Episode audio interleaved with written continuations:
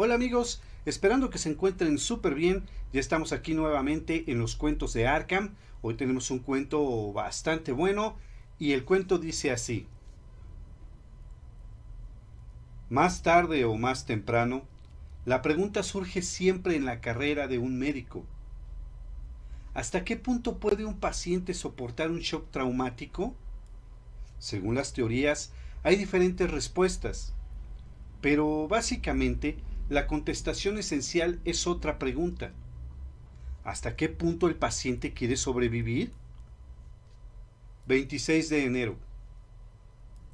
Hace dos días que la tormenta me arrojó a esta playa. Me he estado paseando por la isla toda la mañana.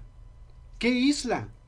Mide 190 pasos de ancho por 267 pasos de punta a punta. Además, por lo que veo, no hay nada que comer. Me llamo Richard Pin y este es mi diario. Si me encuentran, o mejor, cuando me encuentren, puedo destruirlo fácilmente. No me faltan cerillas, cerillas y heroína. Las dos cosas tengo enormes cantidades. Aunque ninguna de las dos valga aquí para nada. de modo que escribiré, a menos para pasar el tiempo para decir toda la verdad, y por qué no, tengo todo el tiempo del mundo. Debería empezar por aclarar que cuando nací en Little Italy, el barrio italiano de Nueva York, me llamaron Richard Pincetti. Mi padre, que era un desgraciado, procedía del viejo mundo. Yo quería ser cirujano. Mi padre se reía a mandíbula batiente. Me llamaba chalado y me mandaba a buscar otro vaso de vino. Murió de cáncer a los 46 años. Me alegró.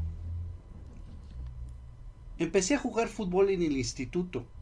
Fui el mejor jugador de la historia local. Jugaba de defensa. Durante los dos últimos años recorrí todas las ciudades de Estados Unidos. Odiaba el fútbol. Pero si eres un chaval pobre, que vive en una casa barata y quiere ir a la universidad, tu única oportunidad es el deporte. Así que jugué y conseguí una beca para atletas. En la universidad seguí jugando hasta conseguir una beca de estudios completa. Entonces lo dejé. Iba a estudiar medicina. Mi padre murió seis semanas antes de mi graduación. No le importó. ¿Acaso creéis que me hubiera gustado subir a la tarima para recoger el diploma y ver aquella bola de cebo ahí sentada? ¿Les gusta a las gallinas viajar en el metro? Además, ingresé a un club estudiantil, no uno de los mejores, con un nombre muy pincetti. Pero después de todo, era un club. ¿Por qué escribo todo esto? Es bastante divertido. No, me rectifico es extraordinariamente divertido. El gran doctor Pini, sentado en una roca, en pantalones de pijama y camiseta, en medio de una isla que se puede cruzar con un salivazo, escribiendo la historia de su vida.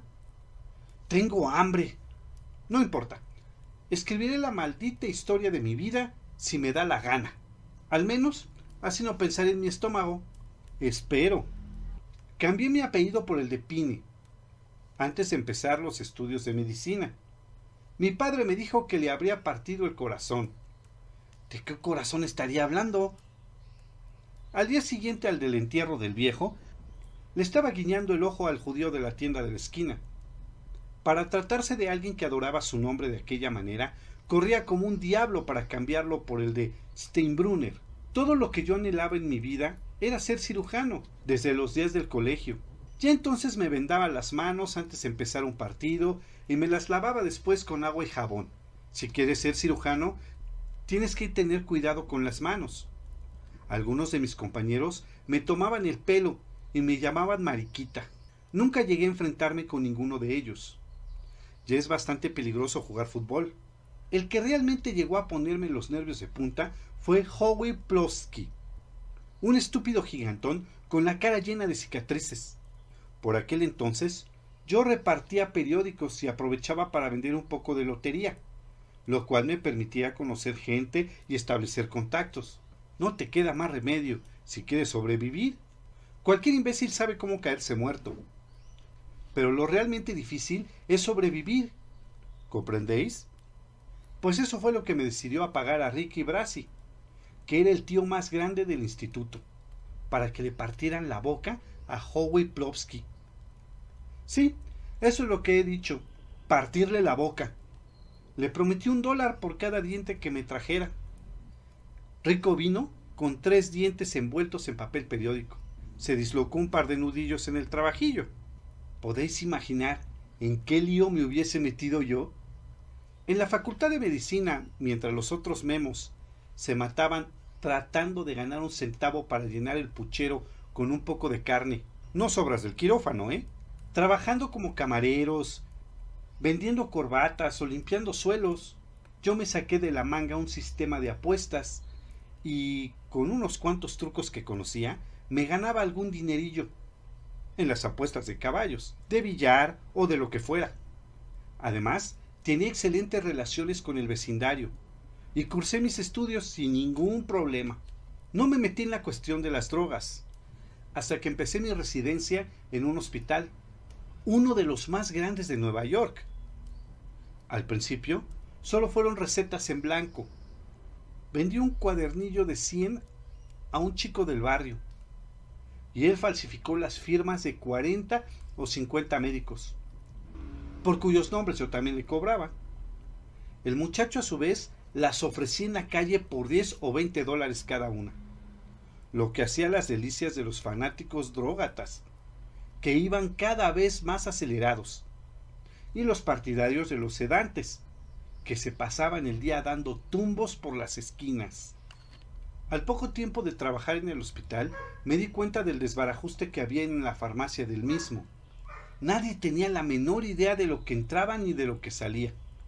Había gente que sacaba de ahí píldoras a puñados, cosa que yo me guardé muy bien de hacer.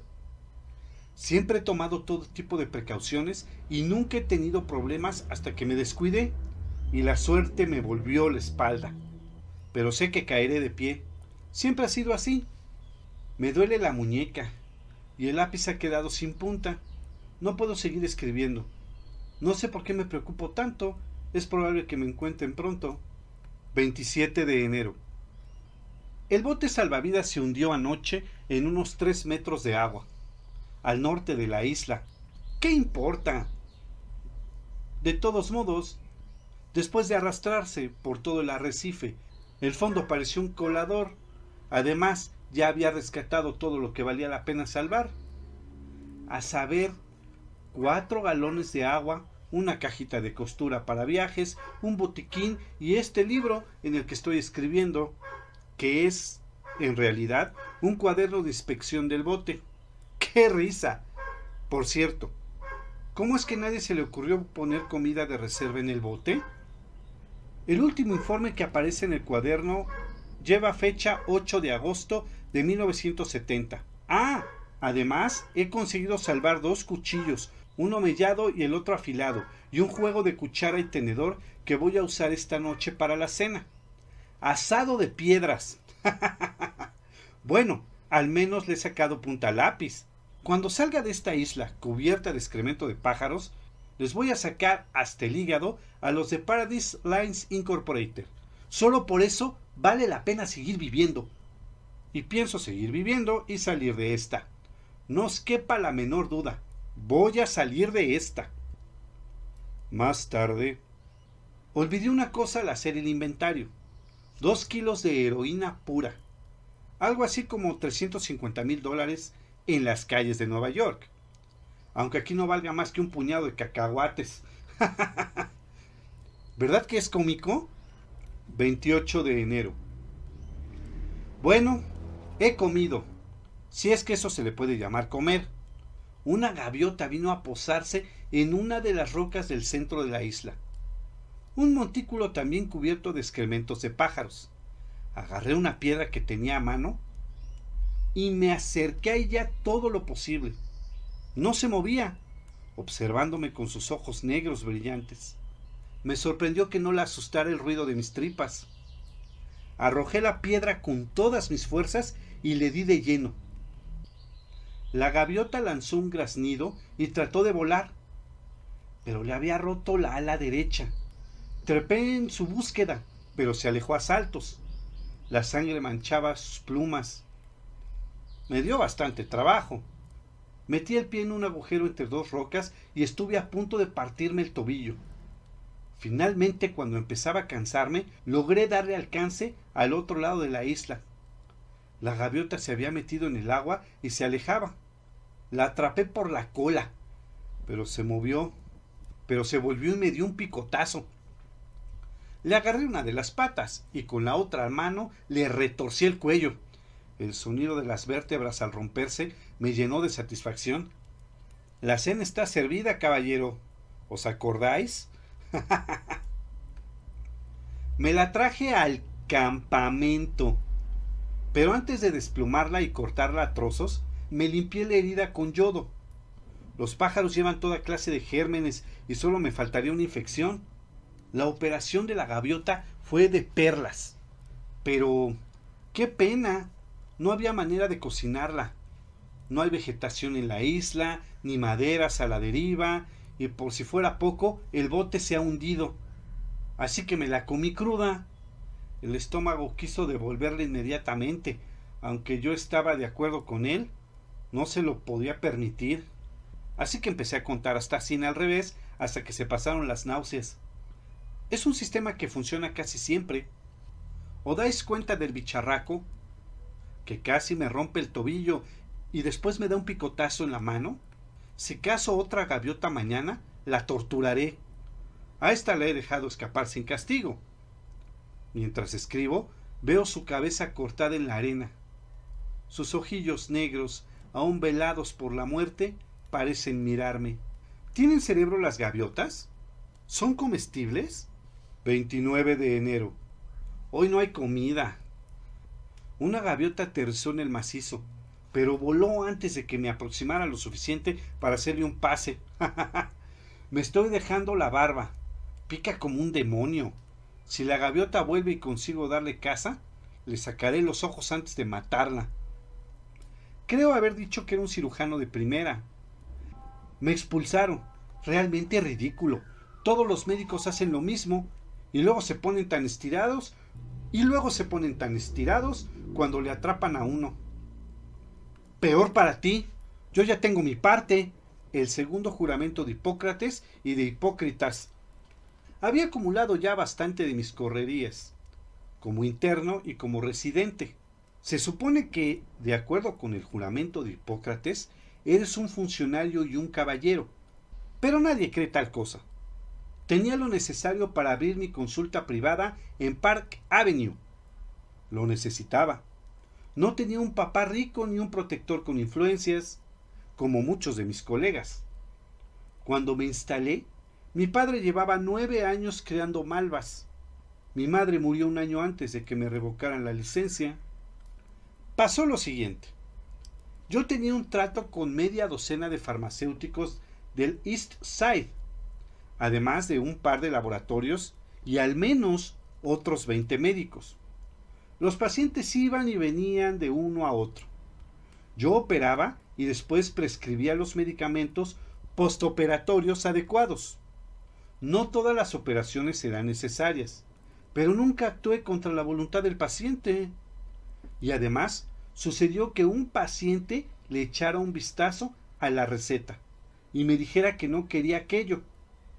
Escuchadme, hay gente a la que se le hizo una histerectomía en 1965 o una tiroides parcial en 1970 y que seguirían engullendo pastillas si el médico se lo permitiera.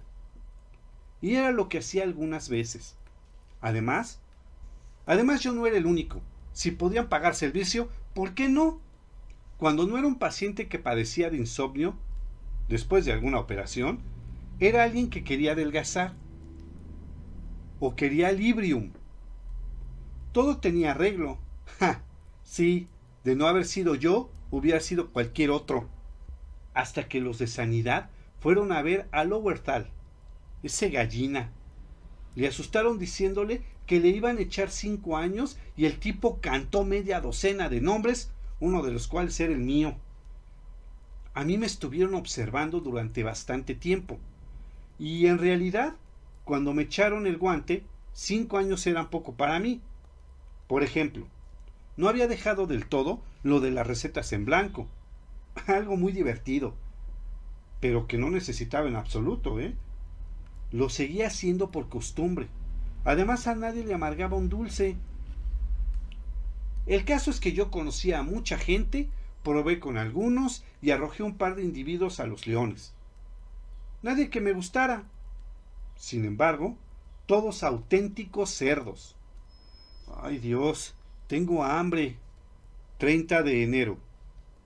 Hoy no hay gaviotas, lo que me recuerda a los letreros de las tiendas de los comestibles del barrio. Hoy no hay tomates.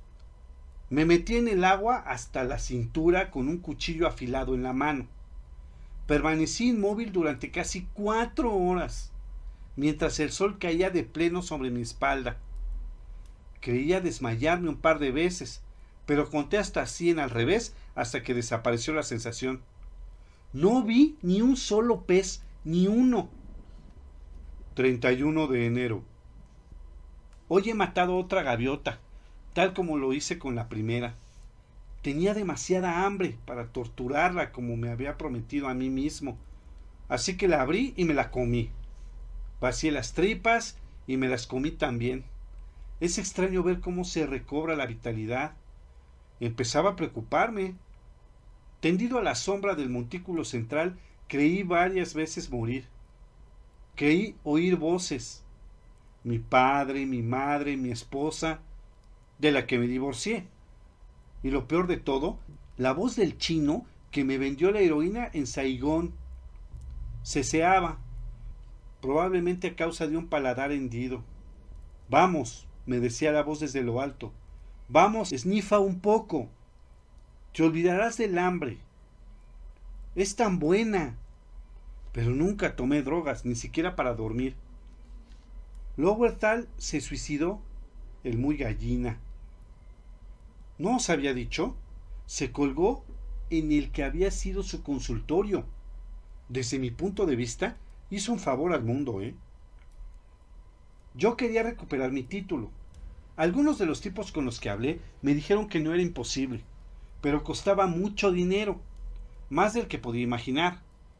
Yo tenía 40 mil dólares en una caja de seguridad y decidí arriesgarme para doblar o triplicar la cantidad. Me fui a ver a Ronnie Hanley, compañero mío de equipo en los años de la universidad, a cuyo hermano menor había conseguido una residencia en un hospital cuando resolvió estudiar medicina. Ronnie estudiaba derecho. ¿Verdad que es gracioso? En el barrio se le conocía por el apodo de Ronnie, el árbitro, porque se metía en todos los juegos y sin que nadie se lo pidiera. Empezaba a pitar faltas a todo el mundo. Si no te gustaba, tenías dos opciones, callarte la boca o tragarte unos cuantos dientes.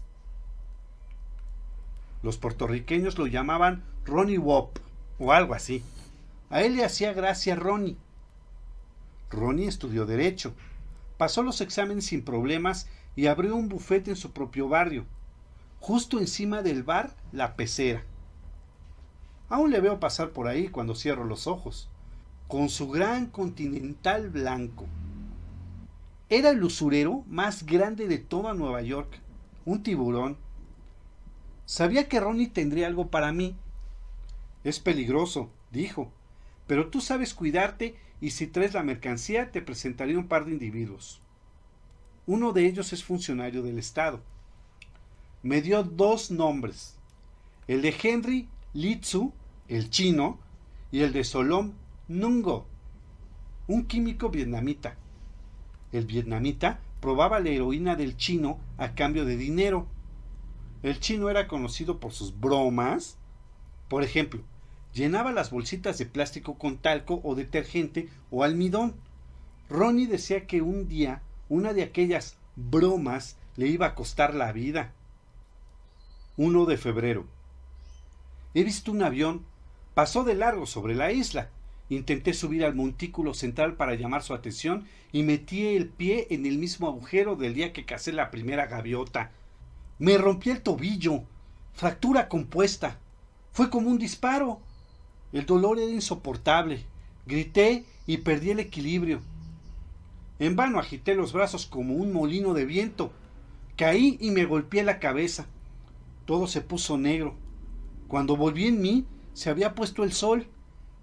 Había perdido un poco de sangre. El tobillo se me había hinchado como un neumático y tenía una buena insolación. Creo que de haber habido una hora más de sol, tendría todo el cuerpo llagado.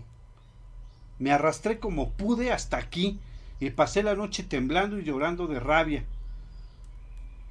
Me he desinfectado la herida de la cabeza situada encima del lóbulo temporal derecho y me la he vendado como he podido.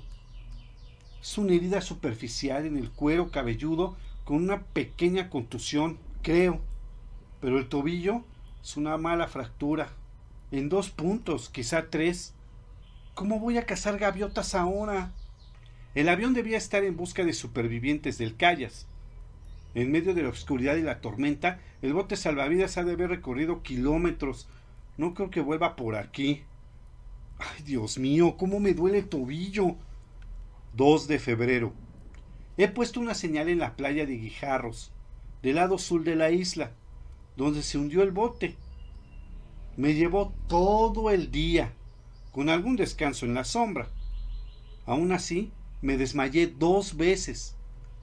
Calculo haber perdido unos ocho kilos, en su mayor parte por deshidratación. Desde aquí Veo las cinco letras que tardé el día entero en componer. Rocas obscuras sobre la arena blanca. Dicen ayuda. En letras de metro y medio.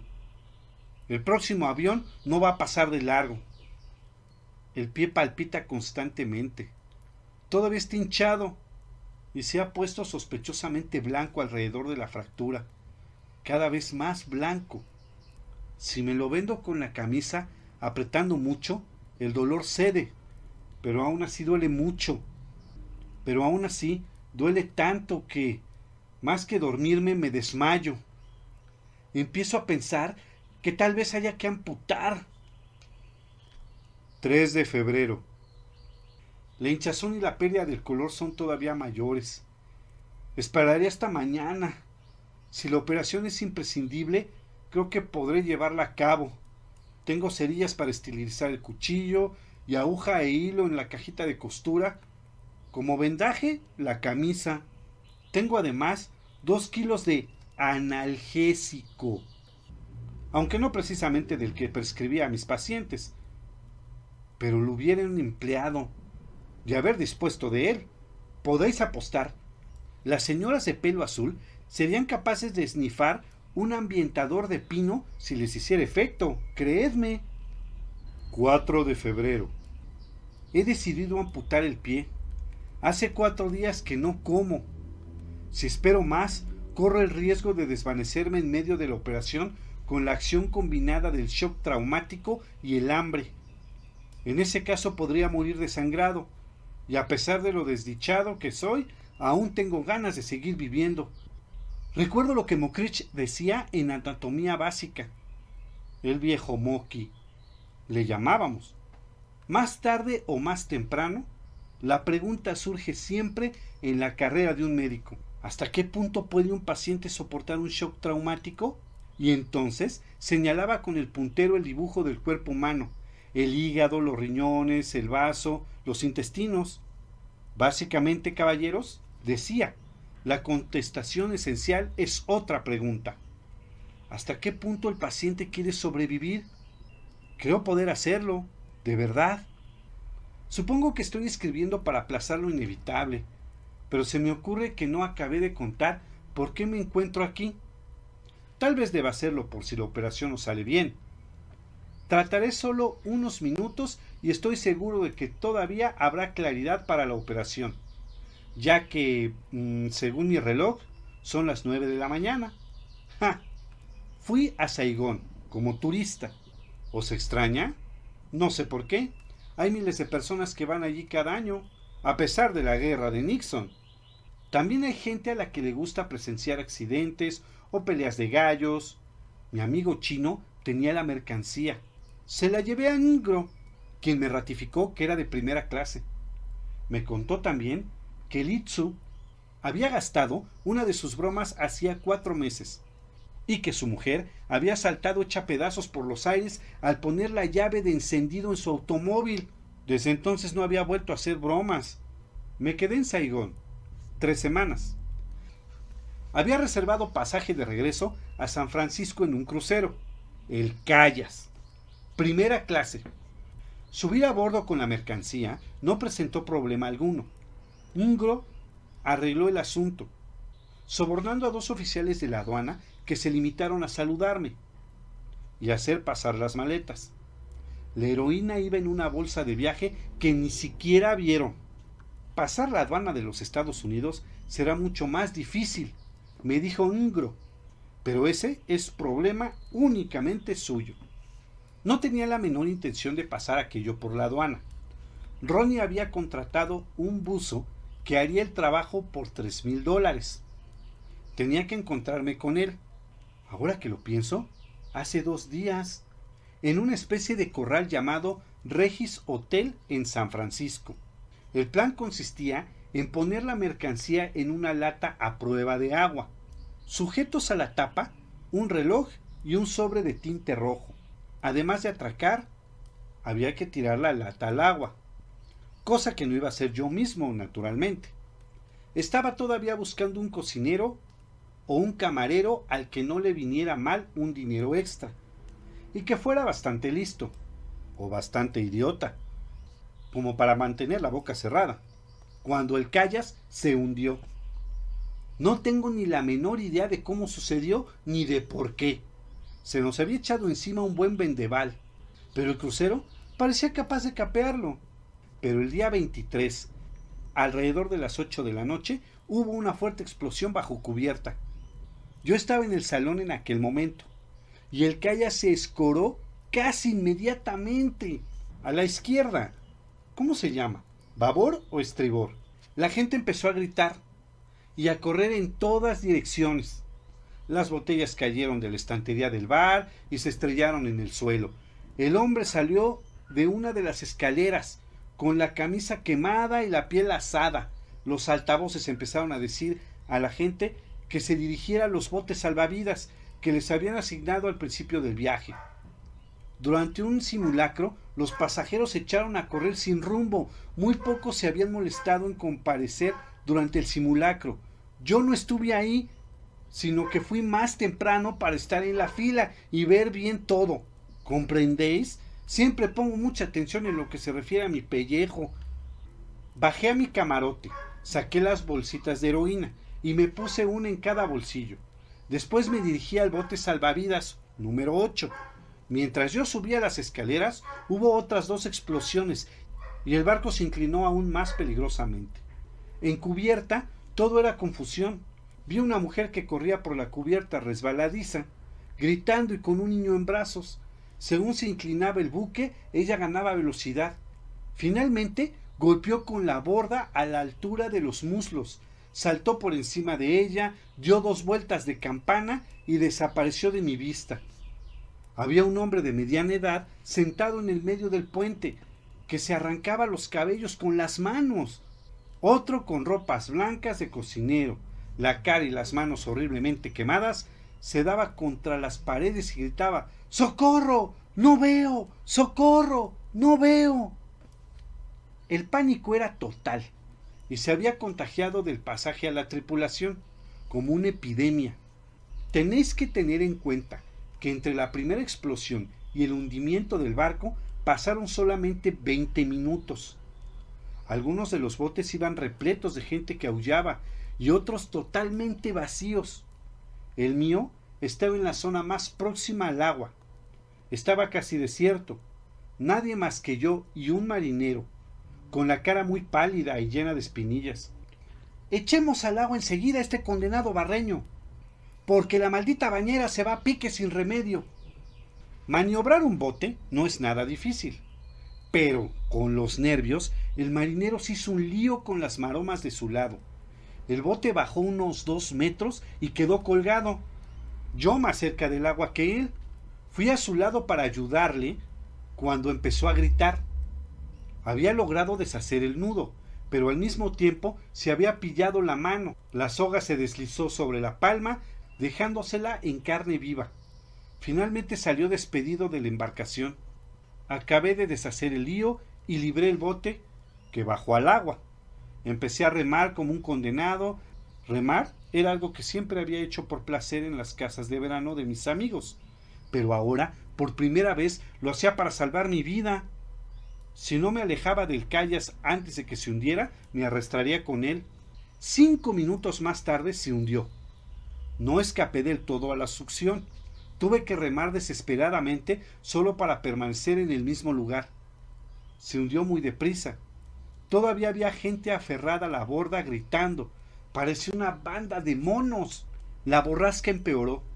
Perdí un remo, pasé la noche en una especie de pesadilla, achicando agua del bote primero y maniobrando con el único remo que me quedaba después, para mantener la prueba contra el oleaje. Antes del amanecer del 24, las olas empezaron a empujarme por la popa. El bote adquirió cierta velocidad, lo cual es aterrador pero al mismo tiempo constituye un alivio.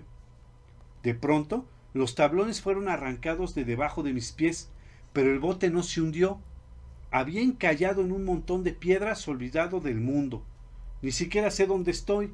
No tengo ni la menor idea. La navegación no es mi punto fuerte. pero sí sé qué tengo que hacer. Estas pueden ser mis últimas notas. Pero algo me dice que saldrá bien. ¿Acaso no he conseguido siempre lo que me he propuesto? Además, hoy se hacen maravillas con las prótesis y podré moverme con un solo pie con toda comodidad. Ha llegado el momento de ver si soy tan extraordinario como creo. Buena suerte. 5 de febrero. Lo hice. El dolor era lo que menos me preocupaba, porque puedo soportarlo, pero temía que la debilidad el hambre y el dolor combinados me hicieran perder el conocimiento antes de acabar. Pero la heroína resolvió el problema maravillosamente. Abrí unas bolsitas y aspiré dos generosas dosis sobre una roca plana. Primero la ventanilla derecha, luego la izquierda. Era una especie de hielo deslumbradoramente anestésico que invadía mi cerebro íntegro. Aspiré la heroína al dejar de escribir ayer a las 9.45. Cuando volví a mirar la hora, las sombras se habían movido, dejándome parte del cuerpo al sol, y eran las 12.41. Me había adormilado. Nunca había imaginado que fuese tan fantástico y no comprendo por qué le tenía tanta manía. El dolor, el miedo, la infelicidad, todo desaparece, dejando solo una calma eufórica. Operé en esas condiciones como era de esperar, sentí un dolor agudísimo, especialmente en la primera parte de la operación. Pero el dolor parecía desconectado de mí, como si fuera de otro. Me molestaba, pero resultaba extraordinariamente interesante. ¿Podéis entender lo que digo? Si alguna vez habéis empleado un calmante con una fuerte base de morfina, sabréis de qué hablo hace algo más que mitigar el dolor, induce un estado mental, una cierta serenidad. Entiendo por qué la gente se queda colgada, aunque esa sea una palabra horrorosamente fuerte y que usa en general la gente que nunca lo ha probado. A media operación, el dolor empezó a ser algo más personal. Oleadas de fallecimiento me acometían. Miré con ansia la bolsita de heroína pero me obligué a apartar la vista. Si volvía a dormilarme, moriría desangrado con la misma seguridad que si me desmayara. Conté hasta cien al revés. La pérdida de sangre era el factor más crítico. Como cirujano, era vitalmente consciente de ello. No debía perder ni una gota más que lo imprescindible. Si un paciente sufre una hemorragia durante una operación en un hospital, se le puede suministrar sangre, yo carecía de esos medios. Todo lo que había perdido, la arena debajo de mi pie, estaba ya negra. Estaba perdido hasta que mi propia fábrica lo repusiera. No tenía hemostáticos, ni hilo de sutura, ni grapas. Empecé la operación exactamente a las 12.45. Acabé a la 1.50. E inmediatamente me atonté con heroína. Una dosis mayor que la anterior. Me dormí en un mundo gris, indoloro, y permanecí así hasta alrededor de las 5 cuando me espabilé. El sol estaba cerca del horizonte occidental, trazando un camino de oro sobre el azul del Pacífico que llegaba hasta mí. Nunca he visto algo tan increíble, tanto que me compensó del dolor en un segundo. Una hora más tarde aspiré un poquito más para seguir disfrutando de la puesta del sol. Poco después de hacerse de noche yo yo... Esperad un segundo. ¿Os he dicho que no he comido absolutamente nada desde hace cuatro días? ¿Y que lo único que tenía a mi alcance para recuperar mis energías agotadas era mi propio cuerpo? Después de todo, ¿no se ha dicho una y otra vez que la supervivencia es cuestión mental? ¿De una mente superior? No voy a justificarme diciendo que cualquiera hubiera hecho lo mismo. En primer lugar, hay que ser cirujano, y aun conociendo la técnica de la amputación, es posible hacer una carnicería y desangrarse de todos modos. Y aun en el caso de poder sobrevivir a la amputación y al shock traumático, jamás se le ocurriría algo semejante a alguien convencional. No importa, nadie tiene por qué enterarse. Lo único que haré antes de abandonar la isla es destruir este libro. Tuve mucho cuidado. Lo lavé muy bien antes de comérmelo. 7 de febrero. El dolor del muñón es intensísimo, en ocasiones realmente intolerable, pero creo que el escorsor profundo del proceso de cicatrización es todavía mucho peor. Esta tarde me he acordado de los pacientes que me tenían harto con lo mucho que les picaba la carne remendada, que era horrible y que no se podían rascar. Yo sonreía y les decía que se sentirían mejor al día siguiente, pensando que se quejaban sin razón, que eran débiles e ingratos. Ahora los comprendo perfectamente. Varias veces he estado a punto de arrancar la camisa que me sirve de vendaje y rascarme la herida. Hundir los dedos en la carne cruda y tierna. Quitarme los puntos. Dejar que la sangre corriera en la arena. Cualquier cosa. Cualquier cosa con tal de no sentir ese horrible y enloquecedor hormigueo. Entonces contaba hasta cien al revés y aspiraba heroína. No tengo idea de cuánta he llegado a tomar, pero sí sé que he estado casi permanentemente dopado desde la operación. Como sabéis, quité el hambre, ni siquiera sé si tengo hambre. Siento algo extraño, fantasmal, en la barriga. Eso es todo. Por otra parte, puedo ignorarla con facilidad y sin embargo sé que no debo hacerlo, ya que la heroína no tiene un valor calórico fácilmente calculable. De manera que me he puesto a prueba para medir mi energía, arrastrándome de aquí para allá. Es agotador. Dios mío, espero que no, pero temo que me sea necesaria una nueva operación. Más tarde. Pasó otro avión, demasiado alto, tanto que todo lo que podía ver era el alerón de popa, dibujándose contra el cielo azul. Hice señales por si acaso y grité como un energúmeno, cuando desapareció, me eché a llorar. Está muy oscuro y es difícil seguir escribiendo. Comida. He estado pensando en cantidad de platos. La lasaña de mi madre, pan de ajo, caracoles, langosta, chuletas, melocotones, asado, la gran porción del pastel de mantequilla y el helado de vainilla hecho en casa que sirven en el Monter Crunch, en la primera avenida, pretzels, pretzels calientes, salmón ahumado, cangrejos ahumados, jamón ahumado con rodajas de piña, aros de cebolla fritos, salsa de cebolla con patatas chip, té frío en largos sorbos, patatas fritas, y te relames los labios de gusto. Cien, noventa y nueve, noventa y ocho, noventa y siete, noventa y seis, noventa y cinco, noventa y cuatro. Dios, Dios, Dios. 8 de febrero.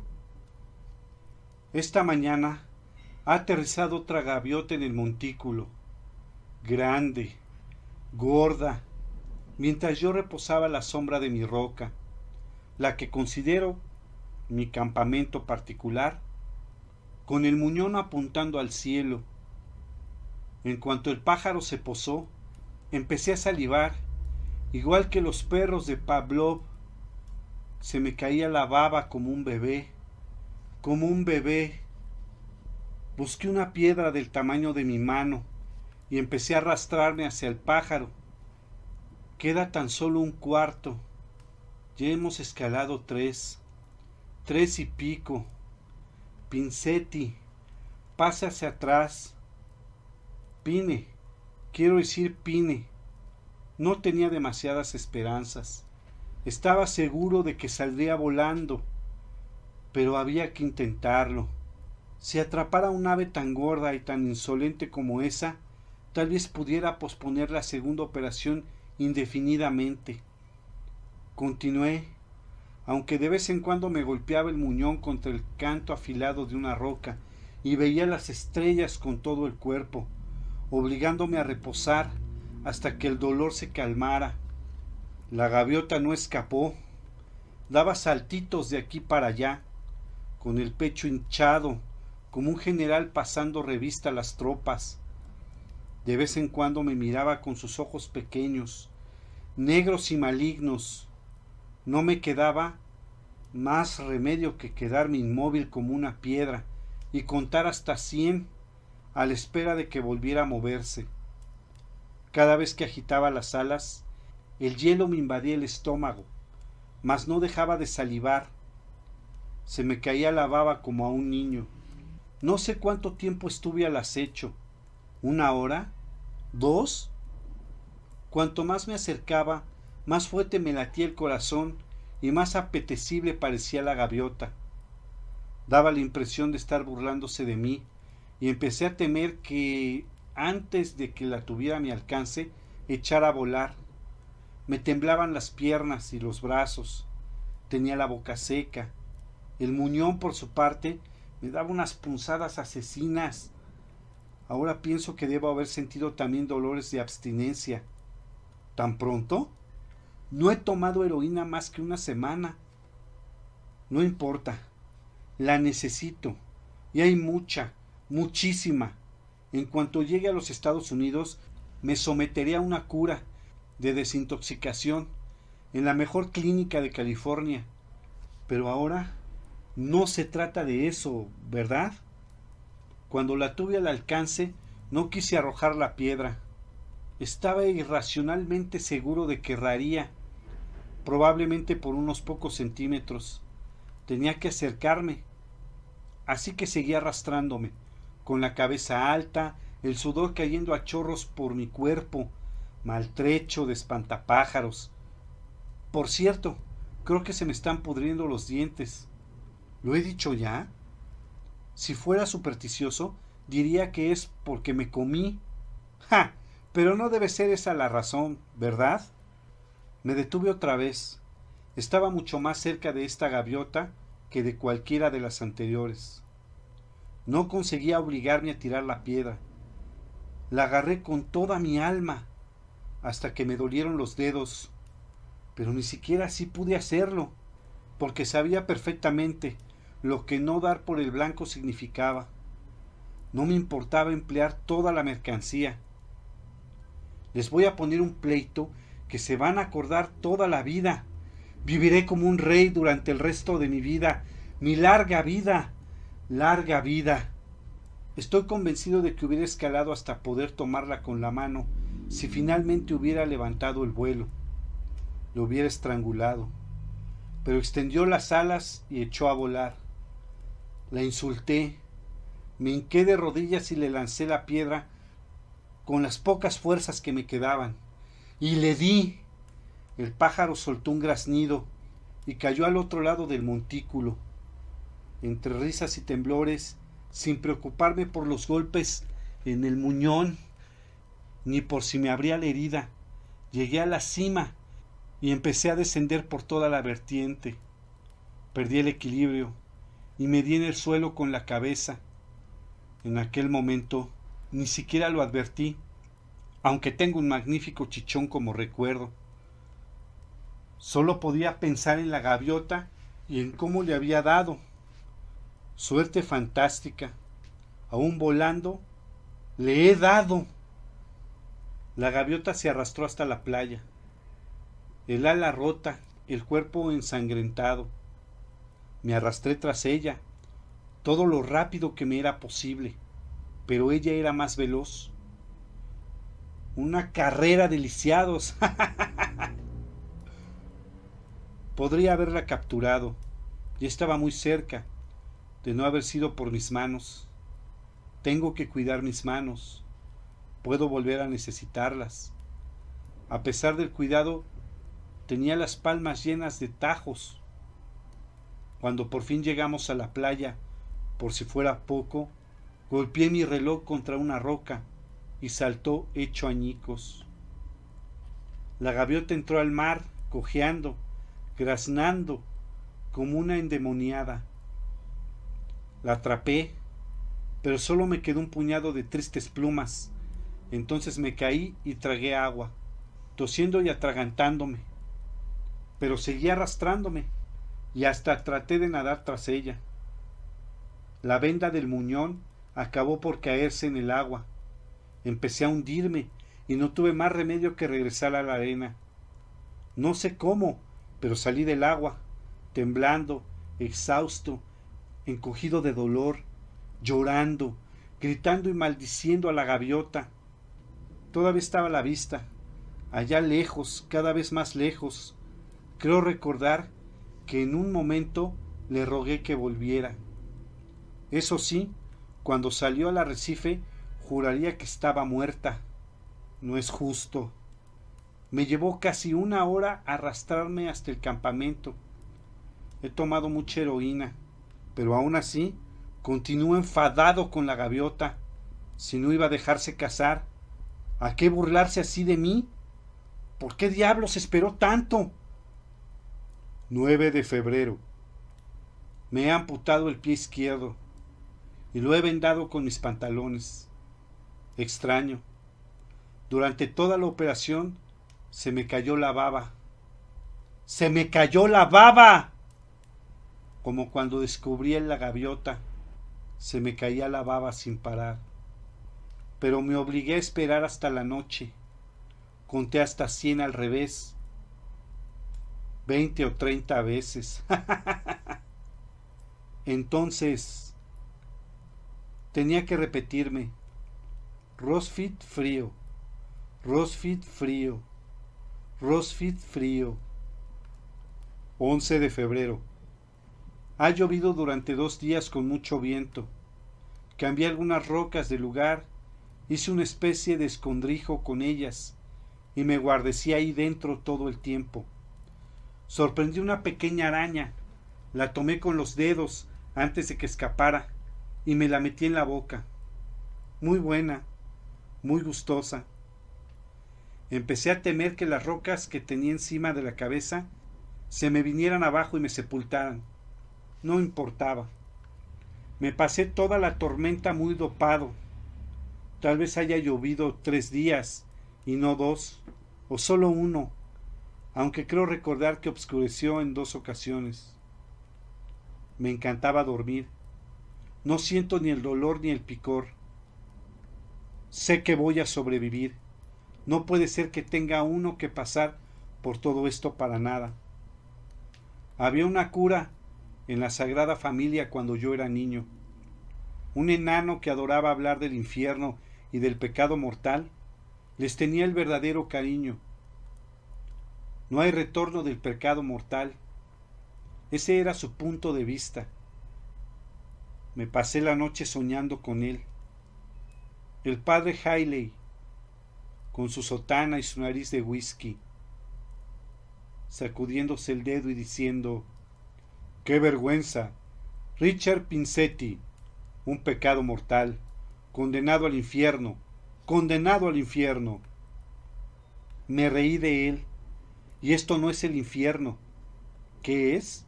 El único pecado mortal es darse por vencido. La mitad del tiempo la paso delirando, el resto me pican los muñones, la humedad hace que me duelan todavía más. Pero no voy a ceder, no me voy a dar por vencido, no pasaré por todo esto para nada. 12 de febrero.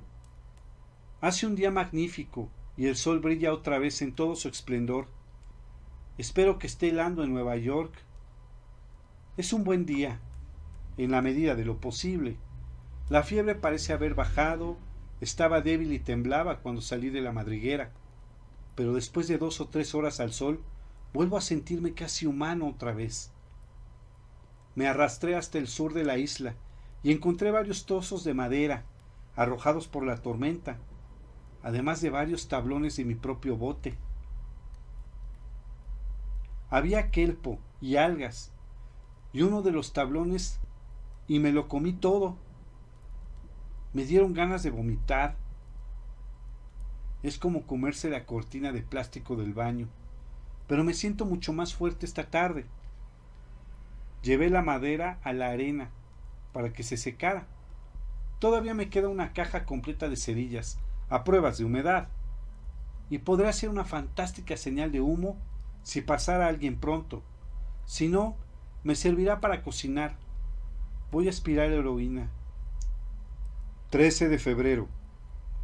He encontrado un cangrejo que maté y cocí en una pequeña hoguera. Esta noche casi vuelvo a creer en Dios. 14 de febrero. Acabo de darme cuenta de que la tormenta se llevó casi todas las piedras de mi señal de ayuda. Pero la tormenta terminó. ¿Hace más de tres días? ¿He estado drogado todo ese tiempo? Tengo que tener más cuidado y bajar la dosis, porque ¿qué ocurriría si pasara un bar que yo estuviera durmiendo? Reconstruí la señal, pero me llevó casi todo el día. Estoy exhausto. Busqué un cangrejo donde encontré el otro, pero nada. Me corté las manos con varias piedras de la señal, pero me desinfecté con yodo. A pesar de mi debilidad, debo cuidar mis manos por encima de todo. 15 de febrero. Hoy se posó otra gaviota en el montículo.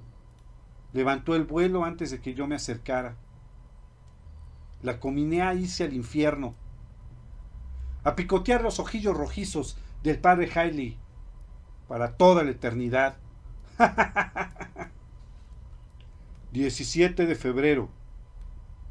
Me he cortado la pierna derecha a la altura de la rodilla, pero he perdido mucha sangre. El dolor era inenarrable, a pesar de la heroína. Solo el shock hubiera matado a un hombre menos hombre que yo. Déjame contestar con una pregunta. ¿Hasta qué punto el paciente quiere sobrevivir? ¿Hasta qué punto el paciente quiere sobrevivir? Me tiemblan las manos. Si me traicionan estoy perdido. No tiene ningún derecho a traicionarme. Ningún derecho. Les he cuidado durante todas sus vidas. Las he mimado. Mejor que no me traicionen o se van a arrepentir. Por lo menos no siento hambre.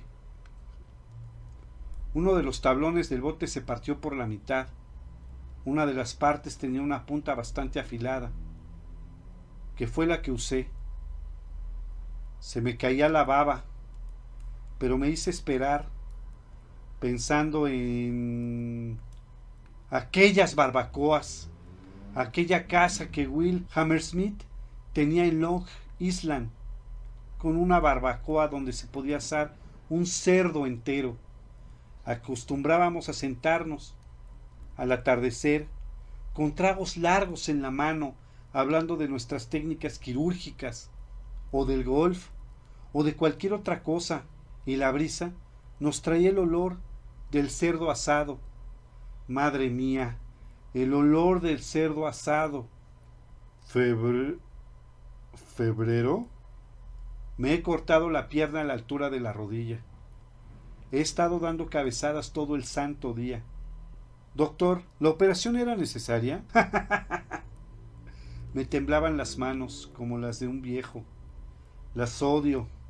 Tengo sangre debajo de las uñas, costras. ¿Recuerdas el modelo de la facultad con la barriga de vidrio? Pues me siento igual, pero no quiero mirar de ninguna de las maneras. Recuerdo que Dom decía eso, se paraba a charlar contigo en la calle, con la chaqueta de Hiwai Outlaws Club tú le decías, hombre, ¿cómo hiciste para conseguirla? Y John respondía de ninguna de las maneras. Viejo Dom, caramba, ojalá me hubiera quedado en el barrio. Esto tiene tan mala pinta, como decía Dom. Pero me han dicho, ¿sabes? Que con la terapia adecuada y una prótesis, volveré a estar como nuevo.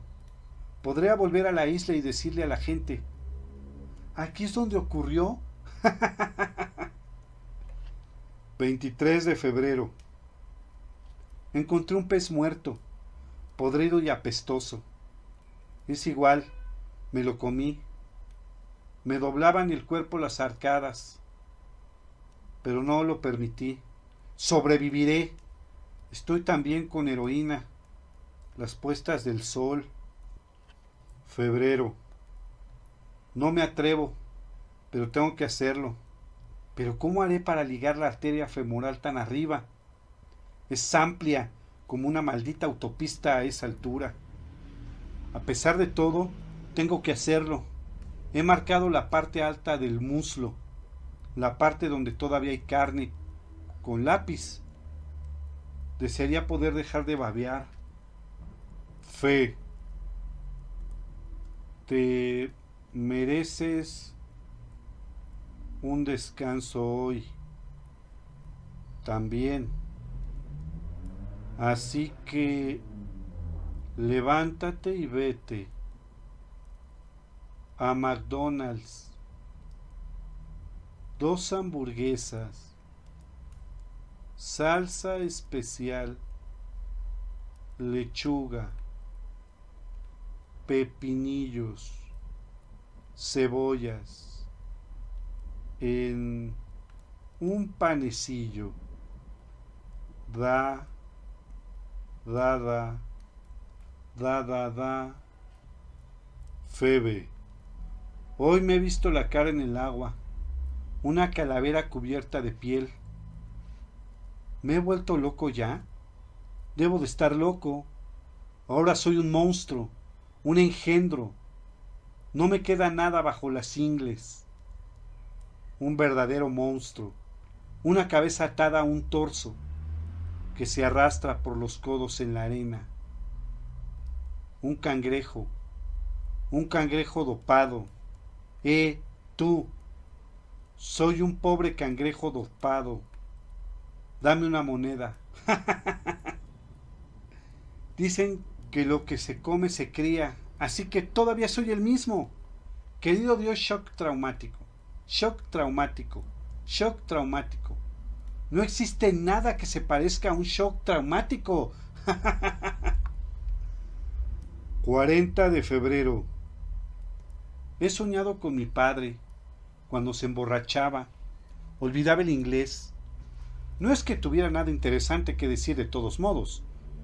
Condenado cerdo, me alegré tanto de irme de tu casa, papito condenado cerdo, chapucero. Nada, no vales nada, nada, cero. Sabía que lo lograría. Me alejé de ti, ¿verdad? Me fui andando sobre las manos. Pero ya no puedo cortar nada más con ellas. Ayer me corté las orejas. La mano izquierda lava la derecha.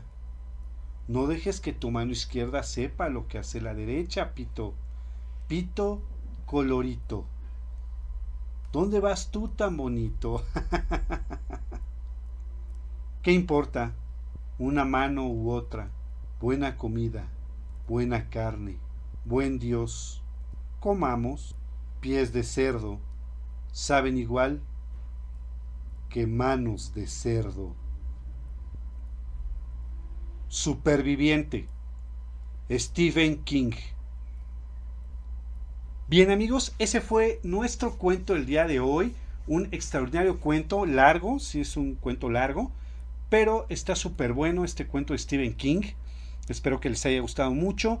Y bueno, pues estamos en espera de que si tienen ustedes alguna recomendación para que leamos aquí en los cuentos de Arkham, con todo gusto mándenos un correo a radioarkham1 o si prefieren ustedes déjenos un comentario en cualquiera de las plataformas que nos estén escuchando y con todo gusto nosotros leeremos el cuento que ustedes quieran, al igual que si tienen ustedes un cuento que haya sido escrito por ustedes mismos, con todo gusto si quieren que aquí lo leamos, lo difundamos, con todo gusto no esperen más y mándenos por correo su cuento para que todos podamos disfrutarlo.